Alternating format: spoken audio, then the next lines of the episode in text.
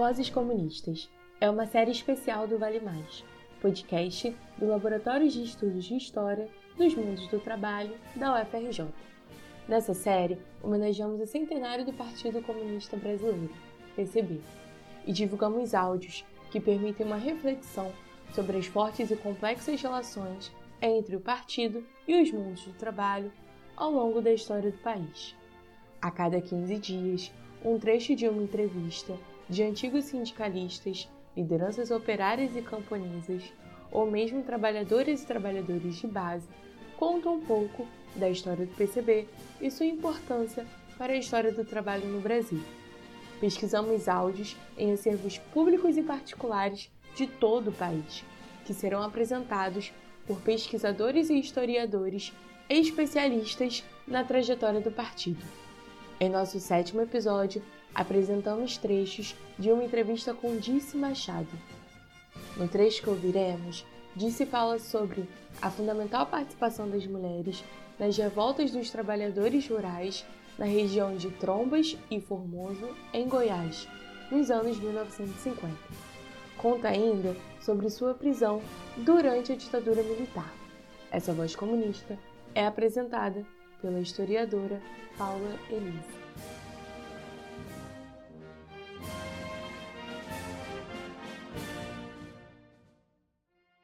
Meu nome é Paula Elise Ferreira Soares, eu sou historiadora, doutora em História e Culturas Políticas pelo UFMG e há pelo menos 14 anos tenho me dedicado a estudar a trajetória do PCB, o Partido Comunista do Brasil, mais tarde denominado Partido Comunista Brasileiro.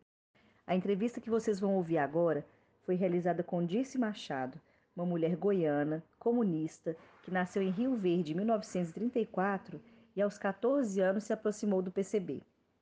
No partido, ela se formou politicamente, participou da juventude comunista, se casou e se destacou como liderança feminina e camponesa. Dirce Machado foi uma militante deslocada para a região de Trombas e Formoso nos anos 50 com o objetivo de ajudar os poceiros da região a enfrentar grileiros e forças policiais que insistiam em expulsá-los. Ao lado de mais três companheiros, entre eles José Ribeiro, seu marido, Disse Machado liderou a revolta camponesa de Trombas e Formoso, o movimento dos poceiros que conseguiu alcançar a posse da terra e instituir um autogoverno camponês no território do norte goiano. Nesse movimento, Disse Machado se destacou por sua liderança junto às mulheres da região, às quais ensinou não apenas a sua ideologia, mas estratégias de guerrilha e, sobretudo, a importância de lutarem não apenas pela terra, mas por igualdade de condições de vida e de tratamento em relação aos homens. Disse Machado combateu a violência doméstica e lutou pela possibilidade de mulheres serem responsáveis pelas suas propriedades conquistadas no norte de Goiás. A entrevista que vocês vão ouvir agora foi realizada por mim em 2016, em Goiânia, na casa de Disse Machado.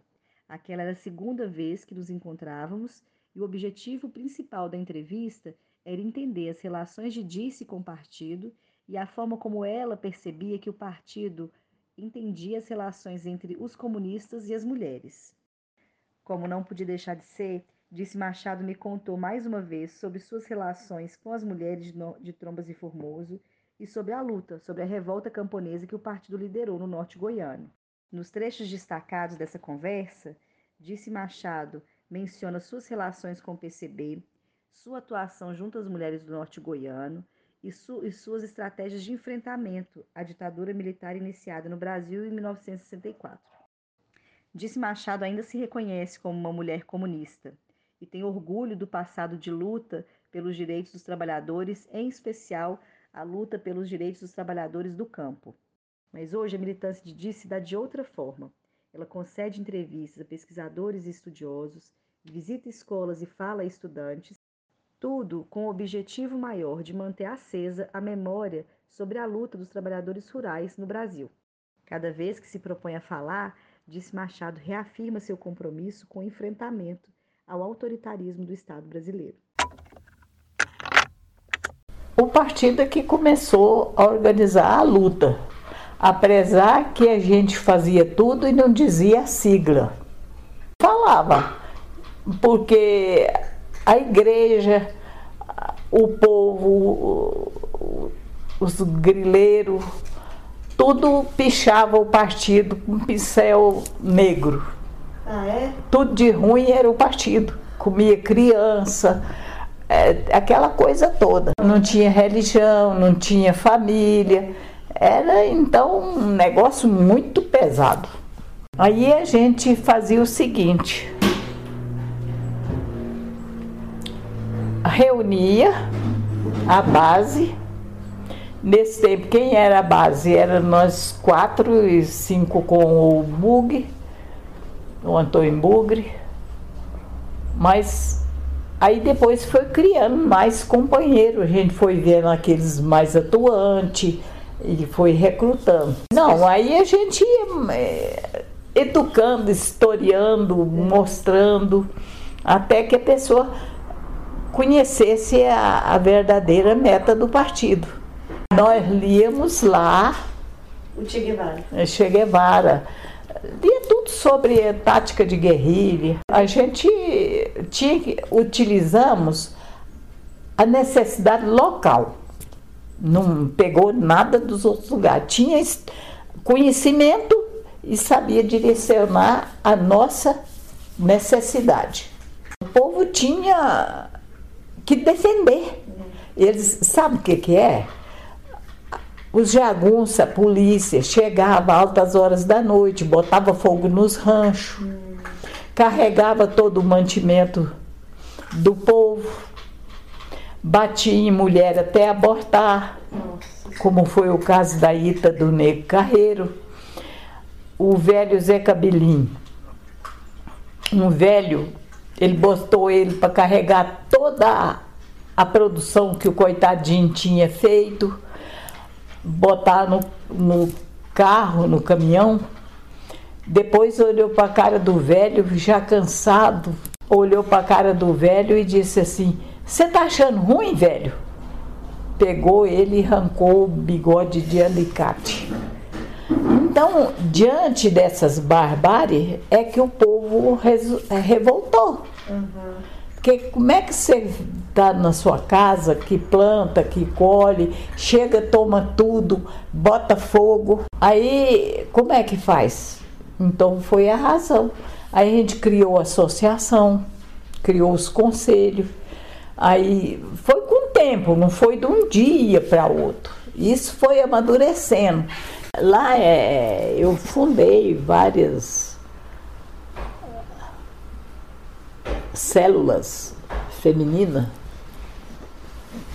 E lá era uma célula feminina que dirigia, era responsável pela segurança de trombas. É porque os homens estavam no piquete. Aqueles que não estavam no piquete estavam angariando comida. E nós eh, comandava os piquetes, que era a segurança, e cuidava da roça e das famílias. Aqueles que não estavam no piquete estavam nos mutirão para ter comida e para os que estavam no piquete tá tranquilo.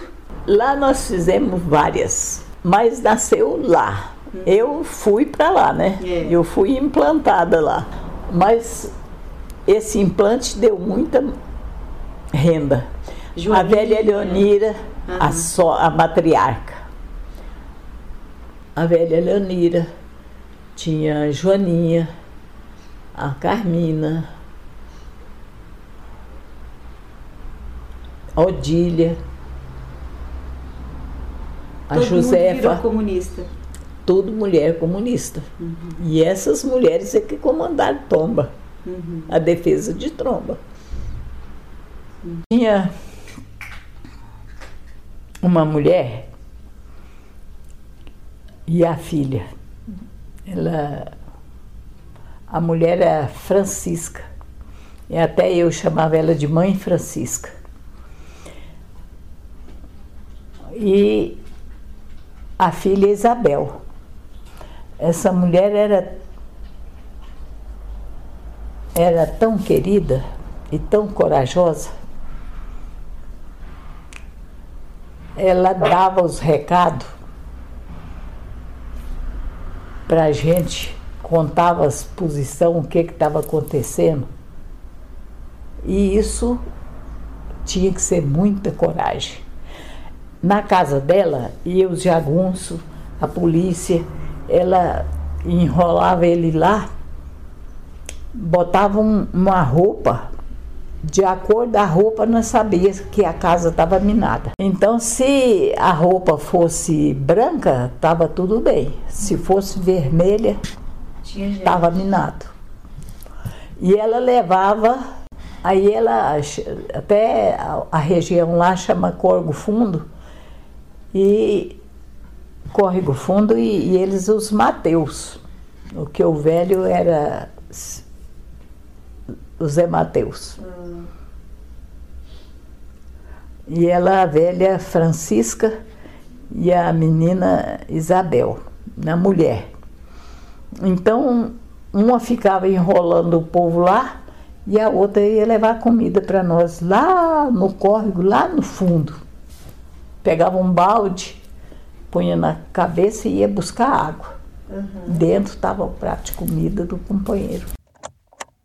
Fui lá e falei pro comandante, moro na roça, ando descalço, porque não posso comprar calçado. Aí eu tenho que plantar, eu com uma coxa no colo, plantar o algodão, plantar o arroz, plantar o feijão, derruba o mato, subvertir a ordem queimo, subverti a ordem, cometi um crime. Planto arroz, planto feijão, planto milho, depois vou colher, estou subvertendo a ordem para sustentar o, povo da cidade. E planto algodão, faço a colheita, tô, tudo isso estou subvertendo a ordem. Faço o tecido, faço a linha, para tecer o pano, estou subvertendo a ordem, então sou subversiva mesmo. Este foi mais um episódio do Vale Mais, podcast do Laboratório de Estudos de História dos Mundos do Trabalho da UFRJ. O depoimento foi realizado em 2016 pela entrevistadora Paula Elise, em Goiânia, na casa de Dirce Machado. Ele está depositado no acervo do Grupo de Pesquisa de História Oral e Mundos do Trabalho do IFMG Betim. Este episódio contou com a participação especial de Paula Elise.